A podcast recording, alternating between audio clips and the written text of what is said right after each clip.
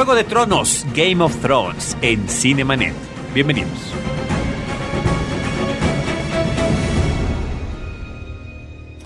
El cine se ve, pero también se escucha. Se vive, se percibe, se comparte. Cinemanet comienza. Carlos del Río y Roberto Ortiz en cabina.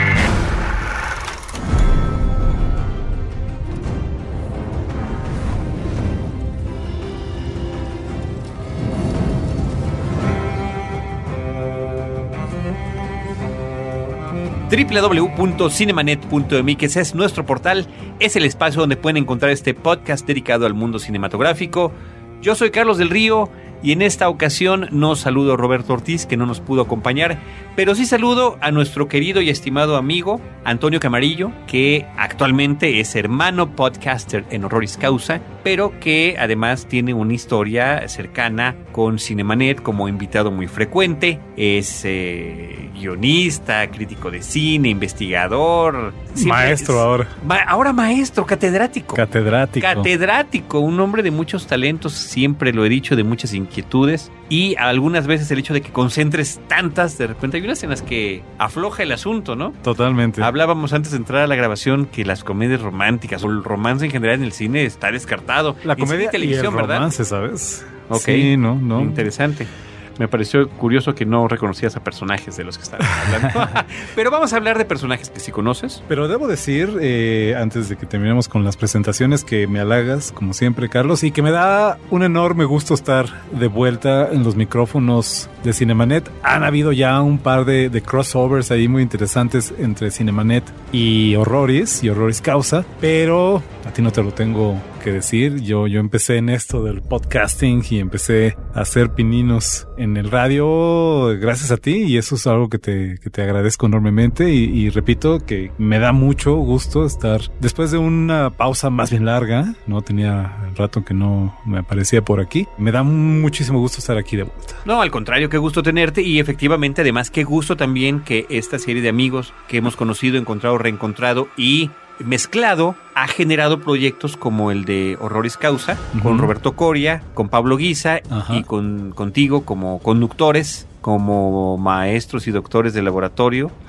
que, que, tratan esos temas, ya nos han invitado a nosotros también. Y, y, yo veo de alguna manera que algunas de las cosas que hicimos, no todas, algunas de las cosas que hicimos contigo como invitado eran como un preámbulo. Ya pintaban para allá, ¿no? Preámbulo de lo que sería Horroris Causa. Ajá. Pero también hay otras que no. Y un antecedente en común que tenemos, importante mencionar, eh, ahora que estamos así con el asunto de los halagos y las remembranzas y demás, es que los dos somos eh, colaboradores de la revista Cine Premier. Así es. Pero que a pesar de haber colaborado de manera paralela durante muchísimos años, varios años, ¿no? No nos habíamos conocido hasta cierto punto, ¿no? Así es, así es. Entonces, y gracias a la televisión, curiosamente. Gracias a la televisión, yo, yo, ciertamente. Yo recuerdo, yo recuerdo muy bien y con mucho cariño esa primera conversación, esa primera plática que tuvimos tú y yo, con unas cervezas en la mano en la pata negra, ¿te acuerdas? sí. este, con, con el pretexto de, de, la despedida de Mariana Negrete, de Cine Premier, si no me equivoco, Negrete, si nos escucha, le mandamos un saludo desde y, y aquí. yo le digo el pata negra, para ser, este, no, no ser congruente con la gramática, pero sí con el antro, ¿no? El okay. pata negra. Okay, okay. Pero bueno, ¿qué nos trae aquí en esta ocasión? Es un tema que nos ha tocado plantear en algunas ocasiones en un podcast dedicado al cine desde hace más de seis años, que es la televisión. Ha habido ya varios episodios, tú has colaborado en varios de ellos, eh, como Dimensión Desconocida, Ajá. también hicimos otro de Star Trek, uh -huh. y ahora vamos a platicar de una serie que se llama Juego de Tronos, Game of Thrones, que a mí me, me atrapó desde el instante en que vi el primer episodio, no podía creer lo que, lo que se había aparecido ante mis ojos. Y estamos en una época, Antonio y queridos amigos de Cinemanet, en que yo reconozco con mucho gusto que hay una excelente producción televisiva con valores. eh, con valores cinematográficos. Con valores de producción cinematográficos con valores de producción que, que van más allá de los nombres de directores, actores, cinefotógrafos, gente de diseño de producción y demás, sino en algo importantísimo que son los guiones.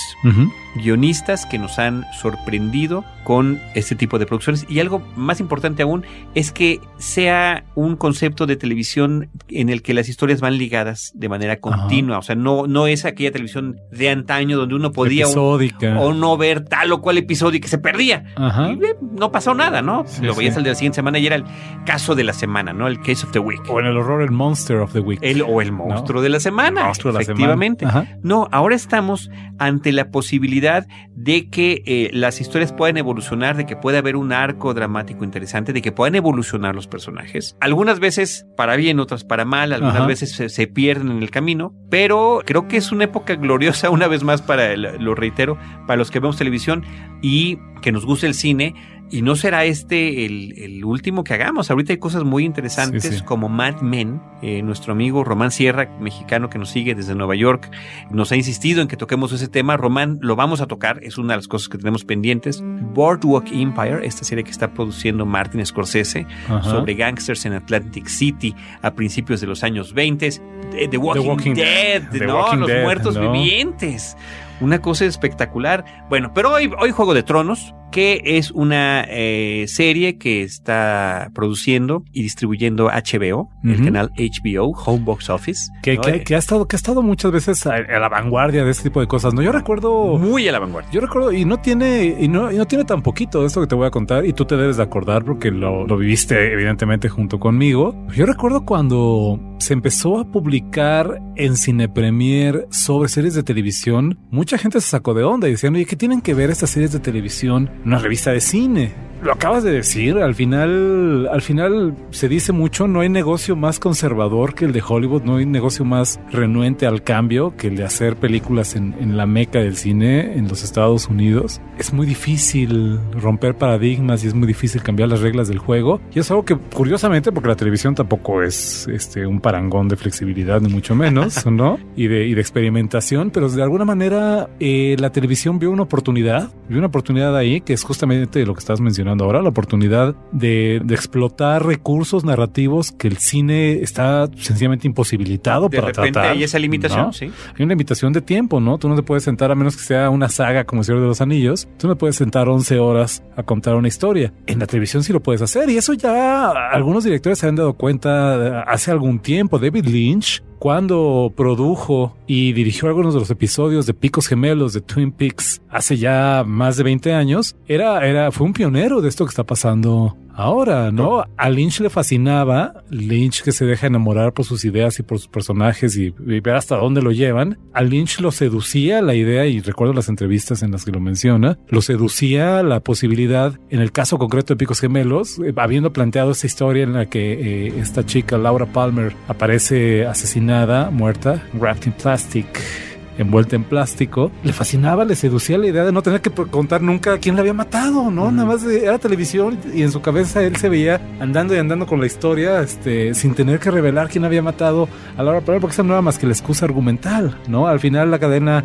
le dio frío, ¿no? Y este, y lo obligó a revelar la identidad de Laura Palmer, pero Lynch fue, y Picos Gemelos fue, fue un, un pionero, ¿no? Y de, Definitivamente. y de ese vendrían series como X-Files, no más en cuanto a temática, porque de alguna manera también abre ahí la temática de, de Picos Gemelos, el camino a Expedientes Secretos X, sino también este, en el sentido de que ahí empezamos a ver arcos de temporada, este, historias que se van desarrollando a lo largo del tiempo, personajes que empiezas a conocer y que empiezan a cambiar, que de pronto son buenos y que de pronto son malos. Es una manera de contar historias mucho más rica, mucho más interesante, mucho más cercana a la literatura, y eso yo creo que vamos a platicar ahorita. Yo lo veo en la, en- en la narrativa de Game of Thrones. Pero que afortunadamente ahora, pues sí, de pronto ves- uno ve cosas mucho más interesantes en la televisión, en la caja chica, en la caja idiota, que en la pantalla grande. Ciertamente, a la literatura y a los seriales en particular eh, haría yo la acotación. Yo he sido un,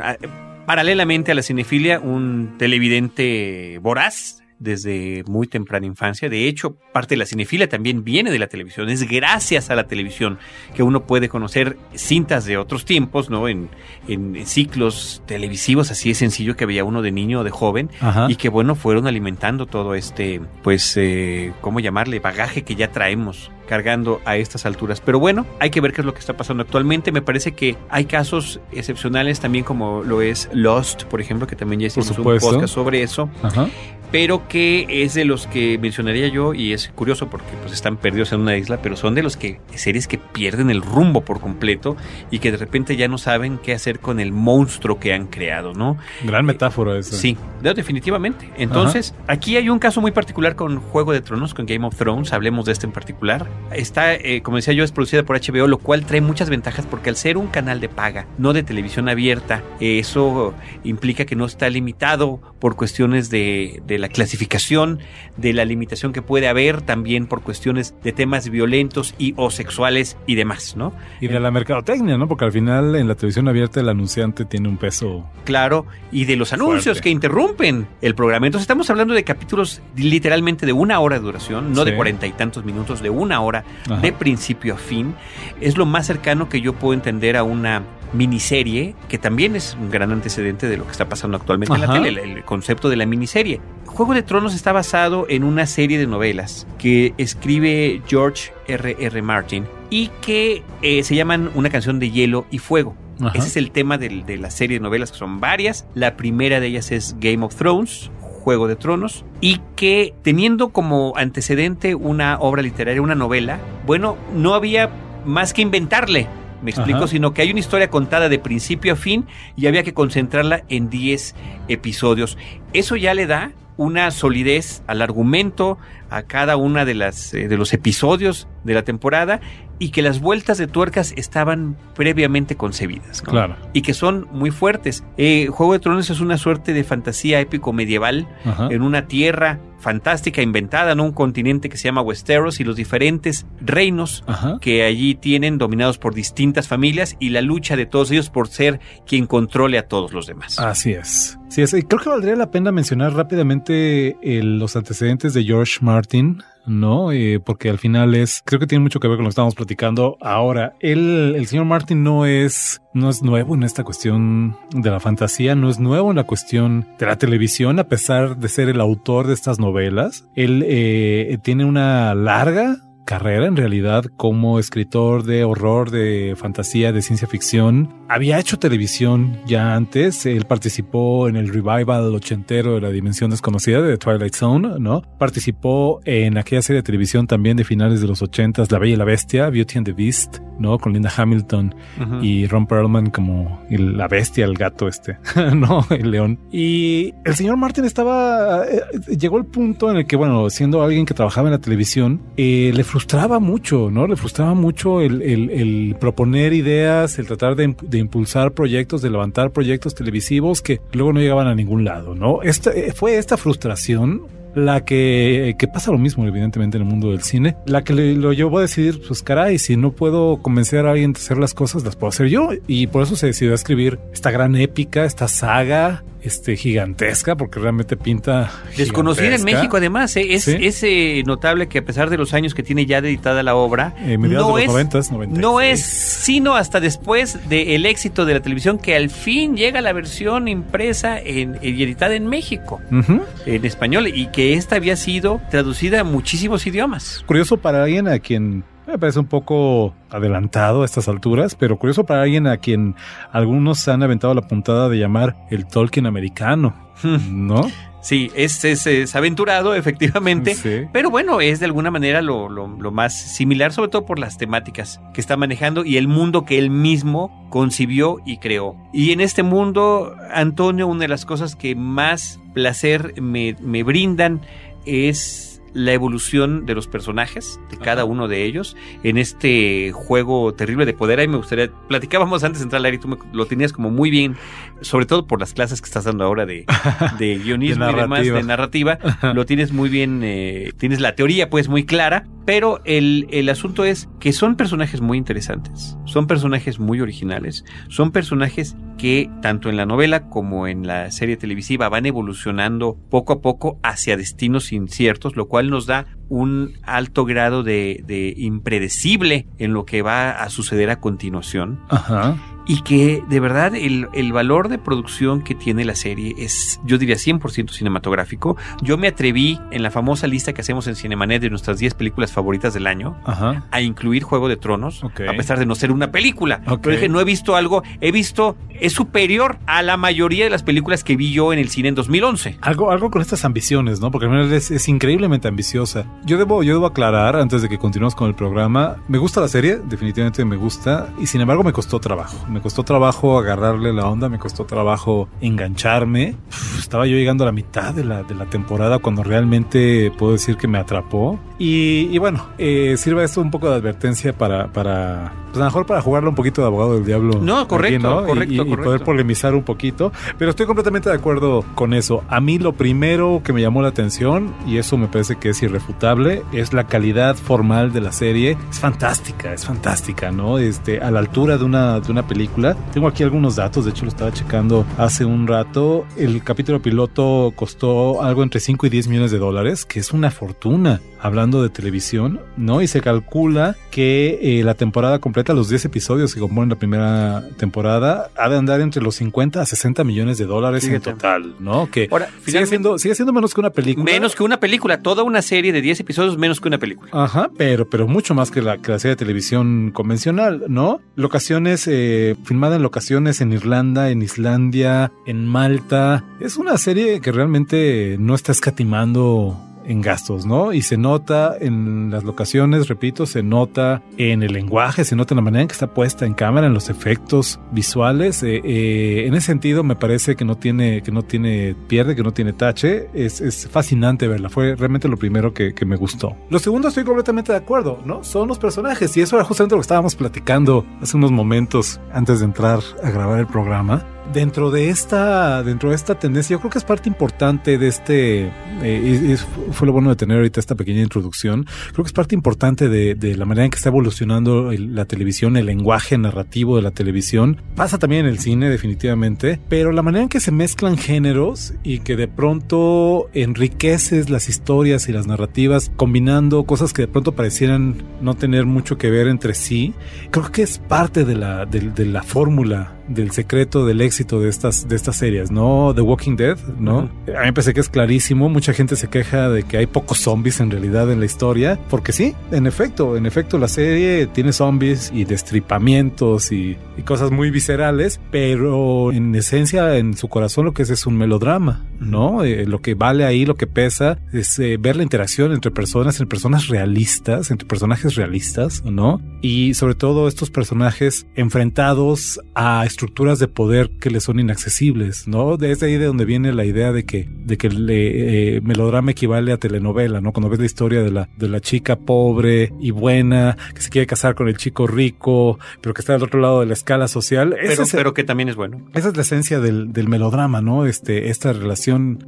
estas relaciones, las relaciones son la razón de ser del melodrama y esta, y esta ambición de, de, de, de escalar esa estructura de poder. Y eso lo vemos tanto en The Walking Dead como en esta serie, ¿no? En, en Game of Thrones, evidentemente está abordada como un thriller político de alguna manera. Y también eso lo vi, de hecho lo saqué de, de, Wikipedia si alguien se Hmm. molesta en buscarlo, pero me, me pareció muy, muy atinada este, la manera en que, en que David Benioff, uno de los productores de la serie, lo califica, Los Sopranos en la Tierra Media, ¿no? Eso es lo que es la corrupción. Es una eh, historia que nos está narrando la corrupción y la podredumbre detrás del poder. Así Lo es. que está sucediendo detrás de cada uno de estos tronos, lo que tiene que ver no nada más con esas ambiciones de poseer tierras, dinero eh, y mandar gente, pero también temas manejados para adultos. Esto es con, un, con una alta dosis de violencia y donde los y personajes sexo. no escatiman en sus apetitos sexuales. ¿no? Hay un personaje, bueno, parecería que muchos son adictos al sexo, pero hay uno en particular que es alcohólico y adicto al sexo, que es eh, el, el que interpreta Peter Dinklage, y con ese nombre, eh, Antonio, podemos empezar a ingresar a, a mencionar. Hay una, hay una gran cantidad de personajes interesantes, sí, pero ¿qué tal este casting que me pareció como un Dream Team, ¿no? Como un casting eh, verdaderamente afortunado en, en, la selección de cada uno de los personajes que los interpretaría en la versión televisiva. Peter Dinklage es este actor, es enano, eh, que ha aparecido y alternado en tanto en televisión como en cine. Eh, yo, yo, yo lo recuerdo particularmente, y mi amigo Raúl Camarena, si nos escucha, le mando un saludo, no me dejará mentir, de una película que fue eh, un poco una de las películas favoritas fundamentales de cuando estábamos en la universidad, Living in Oblivion, esta historia sobre un equipo de producción tratando de producir una película independiente, por eso nos gustaba en su momento, y él sale ahí en una escena que es divertidísima, está un poco de más platicar aquí la anécdota, pero la, escena es chistosísima, ¿no? Entonces aparece por ahí, en efecto. Sí, no, no, y tiene mucho tiempo trabajando en, en cine, entonces él es el que está interpretando este personaje, que es Tyrion Lannister, él es el, el hermano de alguna manera incómodo, de la, incómodo. de la dinastía Lannister, es el más educado, formalmente es el más inteligente, muy probablemente es el que más lee, el que más se nutre de información, pero es también el que más se deja llevar por sus eh, instintos. Irreverente, totalmente. Es un personaje delicioso. Yo, la e, verdad. Extraordinario. La verdad, una de las razones por las que perseveré en la serie, a pesar de que no me estaba enganchando, eh, era por él. Me parece un personaje fascinante. Me gusta muchísimo lo que están haciendo con él. Y eh, totalmente de acuerdo. Es este, es un, es un gran casting. Sí, él, él estaba, eh, una de las películas que fueron importantes donde él, que él protagoniza es, esta de, Station Agent, de eh, la gente de una estación ferroviaria. ¿Te acuerdas que se crea una relación especial entre alguien que se va a vivir? No, no recuerdo. ¿No la viste esa película? Es, muy interesante, es una película del 2003, pero bueno, es por las que se más, más, se recuerda. Bueno, encabeza el reparto de esta, de esta versión de Game of Thrones de Juego de Tronos televisiva, Shambin, que viene con este gran... Él sale en muchísimas películas, es impresionante la cantidad de películas que tiene. Ajá, de muchos géneros. Incluyendo Juego de Patriotas, por ejemplo, ¿no? Pero aquí lo podemos eh, recordar más como Boromir en, en, en la trilogía del Señor de los Anillos. Porque al final el otro, al final, evidentemente el otro género que se aborda en Game of Thrones es la fantasía, la fantasía épica, ¿no? Y de alguna manera la presencia de Sean Bean le, le, proporciona un, un, cierto caché, un cierto pedigrí a esta nueva empresa fantástica, ¿no? Eh, en efecto, él era el, el, humano demasiado humano en El Señor de los Anillos, sí, sí. ¿no? Demasiado sujeto a las, a las debilidades de su raza y, que, a las, y, a las, noblezas también. Y que por contraste de alguna manera aquí representa un poco todo lo contrario, ¿no? Dentro de ese espectro de las, de las pasiones humanas, eh, en esta serie está un poquito del otro lado, ¿no? Es Ned Stark debe ser el personaje más noble, el personaje más centrado, el personaje más eh, correcto, ¿no? Este, siempre dispuesto a hacer lo correcto, siempre dispuesto a sacrificarse y, y dispuesto a enfrentarse incluso a su rey con tal de, de, de, de imponer eh, no su razón, sino la razón, uh -huh. ¿no? Exactamente. Pero, pero es un personaje que, y me lo decías antes de empezar a grabar, que es el, el único que no corresponde al resto de todos los que aparecen en la, en la serie, en los que están, son completamente corruptos. Que ¿no? está seriamente, seriamente acotado, ¿no? A mí me, me frustra un poquito, no, no, eh, no, pretende este episodio de Cinemanet spoilarle a nadie la serie, que se iba nada más para picar un poquito su, su interés si es que uh -huh. no la han visto, pero a mí me, me, llega a frustrar un poco de pronto la manera en que el personaje de Ned está tan acotado, eh, tan solo en su postura, en su postura tan moral tan correcta este, comparado con otros personajes. Y platicábamos también ahorita eh, que eso tal vez sea una tendencia de la televisión ahora, esta televisión que tiende a retratar antihéroes, como en Breaking Bad también, por uh -huh. ejemplo, do, eh, y al igual que en, que en The Walking Dead, donde de pronto te das cuenta que hay en este mundo, que quién sabe qué tanto, y eso valdría la pena analizarlo, está reflejando el mundo en el que estamos viviendo y que está produciendo estas series de televisión, qué tanto, qué tan difícil es, es, es mantener una postura moral y qué tan seductor es, eh, al contrario, dejarse arrastrar por la corrupción, por, la, por ese lado oscuro de que retratan estas series, ¿no?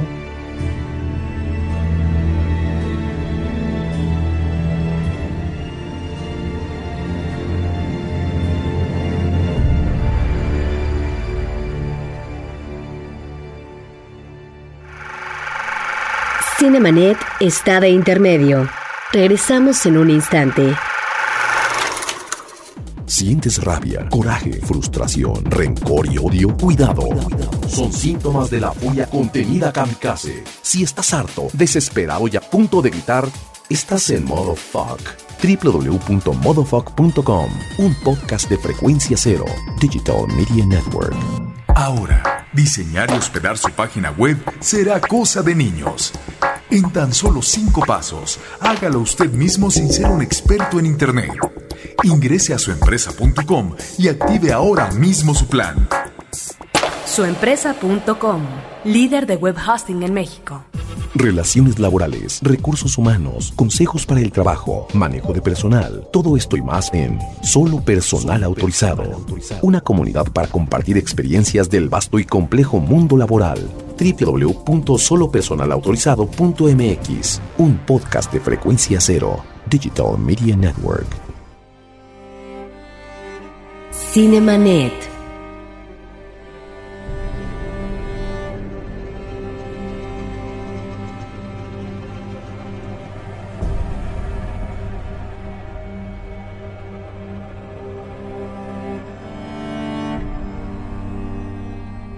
Yo quiero seguir mencionando alguna- algunas de las personas del, del reparto. La verdad que una de las fortalezas y al mismo tiempo debilidades de ver una serie como estas es la multitud de personajes. 31 a los- personajes en total, según la cuenta que yo encontré. de los principales, De los o sea, de los, de importantes, porque Sí. estamos hablando de que son distintas familias que están persiguiendo diferentes eh, objetivos Ajá. y en cada familia hay sus propios conflictos internos. Pero que todas confluyen en, en un objetivo final que es el trono de el hierro. trono, el trono de hierro. El trono de claro. hierro, ¿no? Que es lo que todo el mundo ambiciona en la serie. Y quienes no lo ambicionan como Ned, pues, lo tienen ahí enfrente, ¿no? Sí, sí, sí. Y e- es el, caso de Ned Stark, de Eddard Stark, que es el personaje que interpreta Sean Bean. Bueno, pues es el, el, el hombre que renuente a, a enfrentarse a estos. A ejercer el poder. A ejercer el poder y que, y que de repente se va viendo arrastrado poco a poco hacia ese. Por estas intrigas. Terrible laberinto y peores intrigas, ¿no? Donde hay, no nada más hay incesto, hay asesinato, hay una serie de, de, de cosas. Secretos inconfesables. y de cosas verdaderamente malvadas,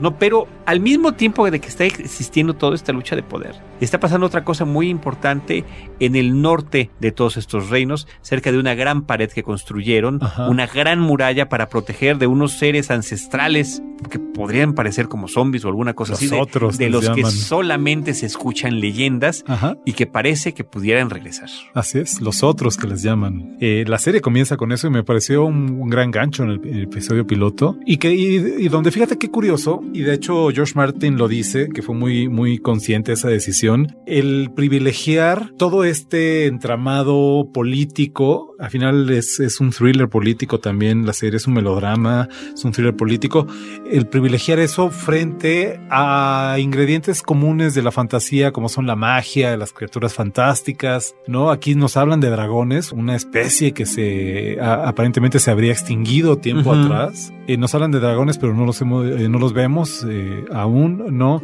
Nos hablan de, no se ven por ahí, nos hablan, este, se habla de magia, se habla, pero, pero no es el peso que tiene la magia como la puede tener en El Señor de los Anillos, como la puede tener en Harry Potter, como la puede tener en O el efecto especial también por sí mismo. y el efecto especial, claro. De repente hay una escena eh, o una parte importante de un episodio y de, la, y de la serie misma que tiene que ver con una gran batalla que nunca vemos, ¿no? Porque al personaje que estábamos siguiendo algo le sucede y, y cuando despierta la batalla ha terminado, ¿no? Entonces tiene muchos también de esos que son recursos audiovisuales, recursos cinematográficos muy válidos que enriquecen notablemente el programa televisivo. Ajá. Hablando de, de los personajes, me gustaría que le pasáramos rápidamente un poco revista a cada una de las casas. Venga, venga, ¿No? adelante. Que, que a las casas que comprenden que comprenden es- toda esta intriga política no a mí sinceramente me pierdo un poco me cuesta mucho trabajo aprenderme los nombres No, de es- los es verdaderamente complicado, familias, ¿no? eh, hay, que tener, hay que tener el mapa enfrente Un árbol genealógico, El árbol genealógico. el mapa de Westeros para ubicar dónde está cada una de las principales ciudades y qué es lo que están haciendo. Pero bueno, ya hablaste de los Stark, ¿no? Que es la familia de Ned, eh, sus cinco hijos, del mayor al menor, eh, bueno, su esposa, sus cinco hijos y su sexto hijo, que es el hijo bastardo. ¿No? Este hijo que tuvo fuera del matrimonio mientras se encontraba en la guerra, años ausentado, ausentado durante años de su, de su casa y bueno, regresó con un miembro más de la familia, que la pasa bastante mal por ser el hijo bastardo de, El bastardo. de este personaje tan importante, ¿no? Jon Snow es el, es el- Snow. es el personaje. Pero también está el heredero, están... Y sabes qué, de repente en una serie como estas sorprende mucho encontrar a personajes infantiles Sí. tan interesantes. Sí, sí, sí. Creo que dos de los personajes más chicos, uno que tiene un un, un destino trágico desde el primer episodio. Ajá. Y la hija menor, que es una especie de tomboy, ¿no? Que Sí. es esta niña que quiere, que quiere hacer las cosas que los niños hacen y que de Ajá. repente es mejor para el arco, para huir o para Para esconderse. espada, que de repente resulta que podrá tener algún futuro importante en, la- en lo que podría ser eh, lo que son las continuaciones de esta historia, ¿no? Totalmente. Ned Stark es eh, señor de Winterfall, esta, esta localidad al norte del, del reino. Y bueno, ese es de hecho la- el gancho de la historia. Cuando, tras ser asesinado, le llaman la mano del rey, la mano derecha del rey, le el rey eh, manda llamar a Ned, viejísimo amigo, amigo entrañable, a quien quiere incluso más que a sus propios hijos, y que Sí, sí, ¿no? sí. para ofrecerle el puesto de, de mano del rey. Sí, que ¿no? es el segundo El a cargo. de consejero, el cosas, consejero y el, el- que, el consiglieri sería si estuviéramos hablando del padrino. Y eso es lo que echa a andar esta serie de intrigas, ¿no? Porque eh, ya mencionabas hace un momento la familia Lannister, la familia de la esposa del rey, Sedienta de poder. sedienta de poder y de recuperar cosas ahí, ¿no? Y que se está tramando, está ahí comploteando detrás del, del- de bambalinas para... tras bambalinas, lo cual me trae a un, a un asunto interesante que también platicábamos hace ratito, el papel de la mujer en esta serie, porque de repente puede impactar, sobre todo desde desde el primer episodio, cómo aparentemente están, bueno, por supuesto, en el peor de los escenarios para el feminismo, donde las mujeres son tratadas como mercancía, como las que, que únicamente van a tener a los hijos, pueden ser Las que están para, inclusive- para atender las apetencias del marido. Sí y no, y inclusi- y- o, o en el caso de unos de los personajes, poder vender, regalar o, o subastar para poder eh, conseguir un ejército, ¿no? Así es. Eh, al final creo que eso tiene que ver con, con esta con esta dimensión melodramática de la historia. A mí en lo personal, consistentemente los personajes más interesantes se me hacen los personajes más acotados, más, más relegados dentro de este entramado social que te presenta la historia. Un entramado social como el del medievo en nuestro mundo, en nuestra historia, ¿no? Aquí en una dimensión, en un mundo fantástico inventado. Pero fíjate cómo, eh, ya lo mencionaste un momento, el enano, ¿no? El enano, el, el hermano, debe ser el menor, ¿no? De los De los Lannister. de los Lannister, el enano, a que todo el mundo mira literalmente para abajo, ¿no? los niños, las mujeres, el bastardo, son para mí consistentemente los personajes más interesantes. Estos personajes que por una u otra razón han tenido que enfrentarse al desprecio, al desdén, al control de otros, ¿no? Pero que sin embargo, dentro de este mundo tan acotado en el que se encuentran, han conseguido maniobrar y han conseguido operar también, a veces con altos grados de poder. Ese sería un poco el, el caso de la esposa de Ned.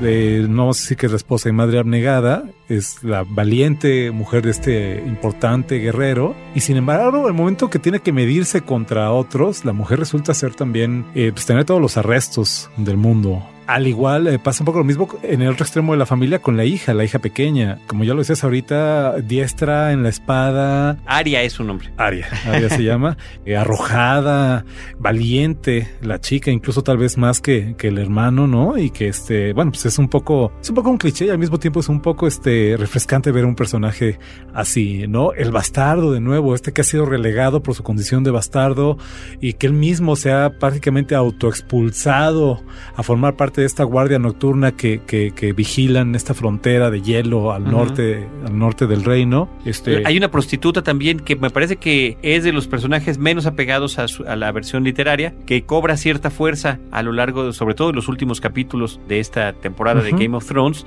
Así y es. que también su relación con los hombres en el poder detrás de las sábanas, ¿no? Es lo que, lo que la, la empieza a colocar en, la, en lo que posiblemente podría ser una situación ventajosa. Y ¿no? finalmente, finalmente el personaje de Daenerys, la, la Daenerys Targaryen. Targaryen, la, la, la chica a la que obligan a casarse con este señor bárbaro, ¿no? De los Dothraki, estos pues, como pueblo nómada, viven montados en su caballo, casi, casi, ¿no? Y que al principio, bueno, de ser, esto es, esto es degradante totalmente para la figura femenina, ¿no? De, de ser literalmente usada como mercancía de cambio por su hermano, que son ambos hijos del rey de puesto en el país, ¿no? Este, Y que quieren recuperar, que quieren recuperar esas viejas glorias. y quieren recuperar el trono este, y que la cambia literalmente por un ejército, ¿no? Se la vende, se la regala a este señor bárbaro a cambio de, de un ejército y unos caballos para poder iniciar la gesta de conquista, ¿no? Y la manera en que esta chica, pues de pronto le cae el 20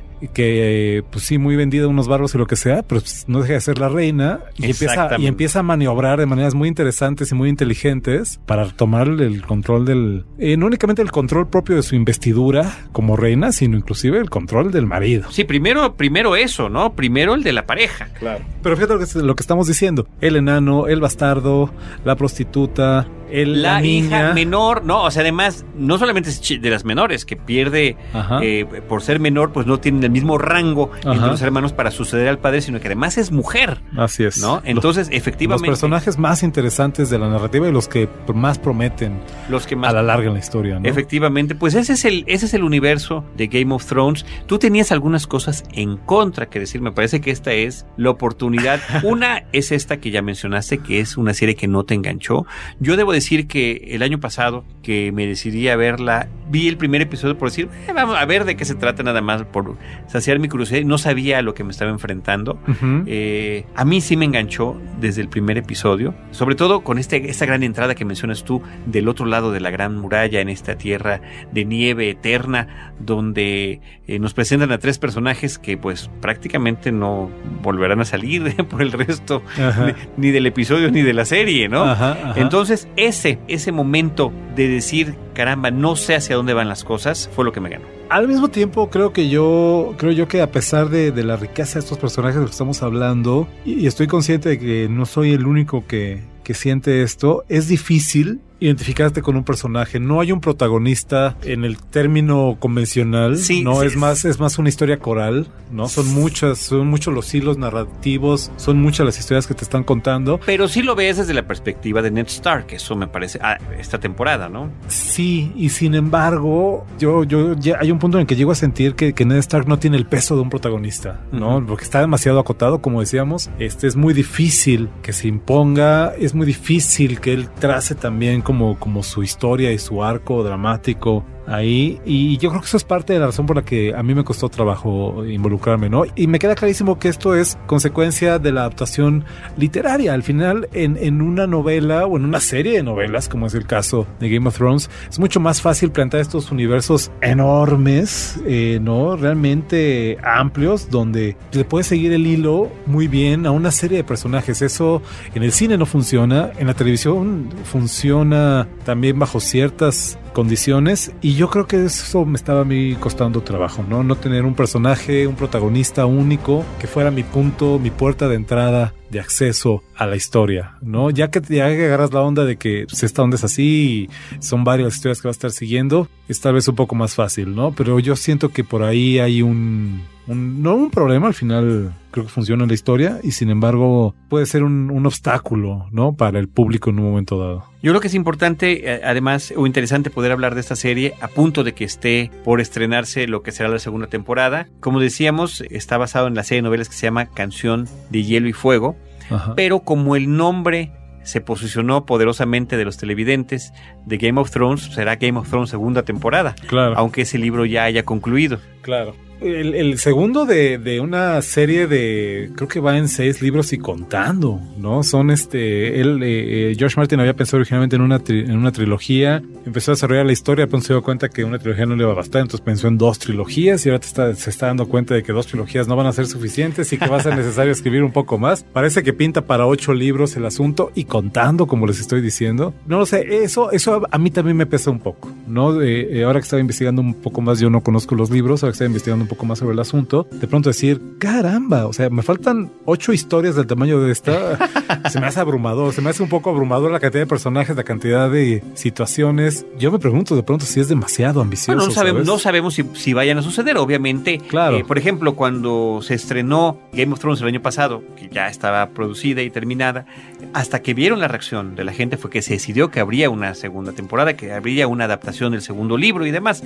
Esto se irá viendo en función de la reacción de, de- de públicos y críticas y No, demás. vamos, ya está, ya está en los Simpsons, los, los, los han citado, Los ¿no? han citado, sí. Hay un, hay un gag del sillón al principio de, de un episodio de la más reciente temporada de los, de los Simpsons que imita, este, hace un homenaje a la, a la secuencia de créditos de, de Game of Thrones, ¿no? Me queda clarísimo que, ha- que, que ha tenido éxito, de ahí que se le haya dado ya luz verde a la segunda temporada que está por estrenarse y yo entiendo que se le ha dado luz verde a la tercera y a la cuarta. Ahora, me interesa mucho y me, me da mucho gusto que, que no estamos en un terreno en donde se vaya a, a- a tratar de ser espontáneo y a, y a improvisar qué es lo que va a pasar. No, los libros ya están escritos, los personajes ya están configurados, Bueno, lo los mismo- arcos de las historias ya, ya están elaboradas. De hecho, de hecho estaba yo leyendo que, que George Martin no quiere que nadie más continúe la saga. Él, él- él se reserva el derecho de, de seguir contando la historia y me parece que tiene incluso ya pactado con su editorial. que me parece eh, que en caso, ¿cuáles son los, los plot points, no? Las, los giros de la trama importantes a partir de donde él va en la historia para que se pueda seguir la, la serie, ¿no? Pero eso lo tiene él bajo su, bajo su control. Lo cual, es, recuerdo- lo cual es buena noticia. Te, te recuerdo al mismo tiempo, Carlos, que The Walking Dead también está basada en un material previamente Publicado, pero ahí, ahí sí Y, y ahí hay de- la divergencia entre la serie de televisión y el, y el cómic de The Walking Sí. Dead es enorme, ¿no? Es- Entonces, aquí supongo que depende de la voluntad de los productores y del creador para respetar la historia, pero, pero al final son medios distintos. Son muy distintos, pero el- aquí lo, yo creo que de lo que ha pesado positivamente la serie es la fidelidad a la obra. Ciertamente hay cambios importantes, por ejemplo, en el libro los personajes son muchísimo más jóvenes de como se nos presentan en la televisión, pero es un cambio que uno puede entender para comprender ciertas cosas, sobre todo por las, las, las complejidades y, y cuestiones eh, pues de fuerza que, que suceden en ella, ¿no? No veo que sea algo de peso. Al contrario, siento yo que muchos de los que inclusive eh, leen los libros de repente le ponen ya este rostro a esos personajes también delineados. Total, totalmente, ¿no? Y bueno, este, creo que al final también se inserta esta serie en un interés renovado por el mundo de la fantasía. Yo sentía que se empezaba a agotar el tema, pues con todas estas películas fantásticas que hemos visto desde que El Señor de los Anillos tuvo tanto éxito en el cine, su adaptación al, al cine. Yo no estoy muy seguro realmente cómo, cómo le va a ir al Hobbit ahora que se estrene la película, yo sentiría que el tema ya estaba un poco agotado y sin embargo, pues no, aquí está renovado el interés. No es exactamente lo mismo, sin embargo, están cercanas series como Roma, series eh, como Spartacus. ¿no? Que pareciera que todas empiezan a, a compartir un poco las mismos, los mismos ingredientes, ¿no? La espectacularidad, la producción que tiran la casa por la ventana, este énfasis en el sexo, ¿no? Está muy claro en las tres, en las tres historias. De hecho, esto también lo- me llamó mucho la atención ahora que estaba investigando, pero hay quien ha acuñado este término sex position para referirse a las escenas que son de exposición, exposición se le llama en la narrativa, cuando, cuando tienes que platicar qué es lo que ha pasado antes para que podamos entender lo que va a pasar después, ¿no? Y que Game of Thrones tiene una, una, una tendencia a hacerlo en escenas de sexo, ¿no? Sí, Entonces, sex sí. position es el término que ya alguien se inventó. Para eso me parece muy divertido, muy afortunado, pero es cierto, hay, hay mucho sexo, mucho desnudo frontal en esta serie, en Spartacus. En ¿no? Roma también. En Roma también. Entonces, yo creo que son señas de identidad de, la, de esta nueva televisión. Sí, y bueno, y, de, y de- está dirigida claramente a un público adulto, lo Totalmente. cual también se agradece que de repente pueda uno ver, digas, pues sí estoy viendo una cuestión fantástica, un poco medical, pero ya, ya no. A diferencia, a diferencia de lo que sucede en la pantalla grande en el cine, donde todas las películas tienen que ser PG-13 para ¿no? que rindan, en, que rindan en, en el taquilla. en la taquilla, fíjate. ¿no? Eso es muy frustrante. Otra razón por la que estamos yéndonos a esto. Justamente yo platicaba de las limitaciones que pudo haber tenido los Juegos del Hambre Ajá. gracias a esa clasificación que se le dio cuando estamos hablando de una historia que es hiperviolenta también, ¿no? Pero que Claro. bueno, al final lo, lo manejan muy bien y lo resuelven bien para poder llegar a tener esa clasificación, pero siempre sería otra cosa distinta Pero- si pudiéramos ver. Bueno, imagínate que hubieran que le hubieran querido poner una clasificación PG-13 a Naranja Mecánica. No, no, no, mira los antecedentes, mira, mira los antecedentes de los Juegos del Hambre, mira, mira Battle Royale, por ejemplo, mira este Señor de las Moscas, ¿no? Estas, estas narrativas que más o menos piensan en, en los, los mismas, los mismos temas y las mismas ideas. Battle Royale es una salvajada, ¿no? La, la película Japonesa. ajá. Sí, que ese es tem- otro tema que deberíamos de tratar, ¿eh? Ajá, Los, los concursos de la muerte. así es. Los concursos de la muerte. Bueno, pues esto es Game of Thrones. Realmente la intención no ha sido ni contarles lo que ha pasado No, en la primera ver, temporada, por si ver. no lo han visto. Son 10 episodios, de verdad que es muy sencillo recuperarlos hoy en día y poder apreciar de las cosas que, de lo mejor que nos puede ofrecer la televisión contemporánea y estar preparados para, pues esperemos que la segunda conserve estos niveles de, de profundidad, de seriedad Ajá. y de producción. Y de, y de desarrollo de estos personajes que, insisto, prometen, prometen mucho. Ya lo dije hace un momento, yo en particular soy, soy fan del enano, ¿no? Es la- lo, lo máximo, ¿no? Jon Snow es lo más cercano a un héroe convencional, pero muy Sí. bien trazado, ¿no? Este, la chiquita también es muy divertida. Yo, yo, este, sinceramente deseo, deseo acompañar a estos personajes durante algún tiempo todavía, ¿no? Pues continuamos acompañándolos. Estimado Antonio, muchísimas gracias. Gracias a ti, Carlos. Un honor que nos acompañes aquí en Un honor Cinemanet. ser invitado. Y eh, suerte con Horroris Causa. Ahí tienen cosas también muy interesantes. Muy frecuentemente están hablando de cine. Hace poco escuché este episodio que dedicaban a las precuelas. Ustedes lo pueden encontrar en horroriscausa.com. Horroriscausa.com. Gracias a ti, Carlos. Espero, espero encontrarme pronto de nuevo en estos micrófonos. Espero tenerte de vuelta también en los micrófonos de Horroris pronto con algún otro crossover de estos que ya se están haciendo un poco tradición. Y pues bueno, de nuevo mi conclusión del tema, mi recomendación a nuestros escuchas, si les ocurre un poco como a mí, que van en el tercer, cuarto episodio y sienten que la historia no ha terminado de arrancar, aguántese, porque a partir del cuarto, quinto se empieza a poner muy buena la historia. Y pasarán cosas que de verdad, de verdad no se hubieran imaginado que podrían llegar a suceder. Así es. A eso es Game of Thrones, Juego de Tronos. Muchísimas gracias a nuestro equipo de producción, a Abel Cobos en esta producción en cabina, a Paulina Villavicencio, a mi colega, eh, co conductor de este podcast que se llama Cinemanet, que es Roberto Ortiz. Todos nosotros les damos las gracias por habernos acompañado. Les recordamos que nos sigan acompañando también en, en Facebook, en Twitter, en, en YouTube. Estamos en Cinemanet 1 en YouTube, como arroba Cinemanet en Twitter y facebook.com diagonal Cinemanet. Ahí sí, nos gustaría que nos echaran la mano si, si son usuarios de Facebook, porque de repente creció muchísimo la cantidad de cinéfilos que nos acompañan en Twitter y se nos frenaron los de Facebook. No sé si es, es, es, es un signo de los tiempos. Probablemente. Pero creo que los dos medios son distintos y cumplen diferentes funciones y es una manera que tenemos nosotros desde Cinemanet de poder estar en contacto constante con ustedes. También nuestra última solicitud, si nos escuchan a través de iTunes, siempre les agradeceremos que como usuarios registrados puedan dejar algún comentario positivo, negativo, lo que ustedes quieran, pero que quede un registro de si han dedicado algún tiempo a escuchar un podcast como este para recomendar o alejar a otros usuarios, no importa, lo importante es que haya esta opinión y que se vaya pasando la voz de lo bueno y de lo malo que sucede en esos micrófonos. Antonio Camarillo, muchas gracias, la mejor de las suertes en Horroris Causa y en el resto de tus proyectos. Y eh, queridos amigos cinéfilos, nosotros los estaremos esperando en nuestro próximo episodio con cine, cine y más cine.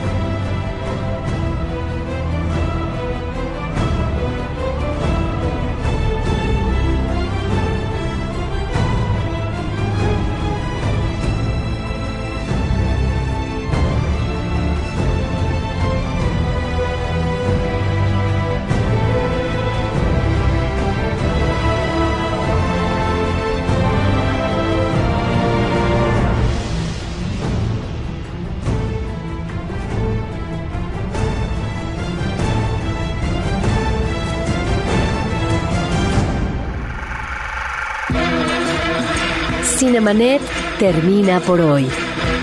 Más cine en Cinemanet.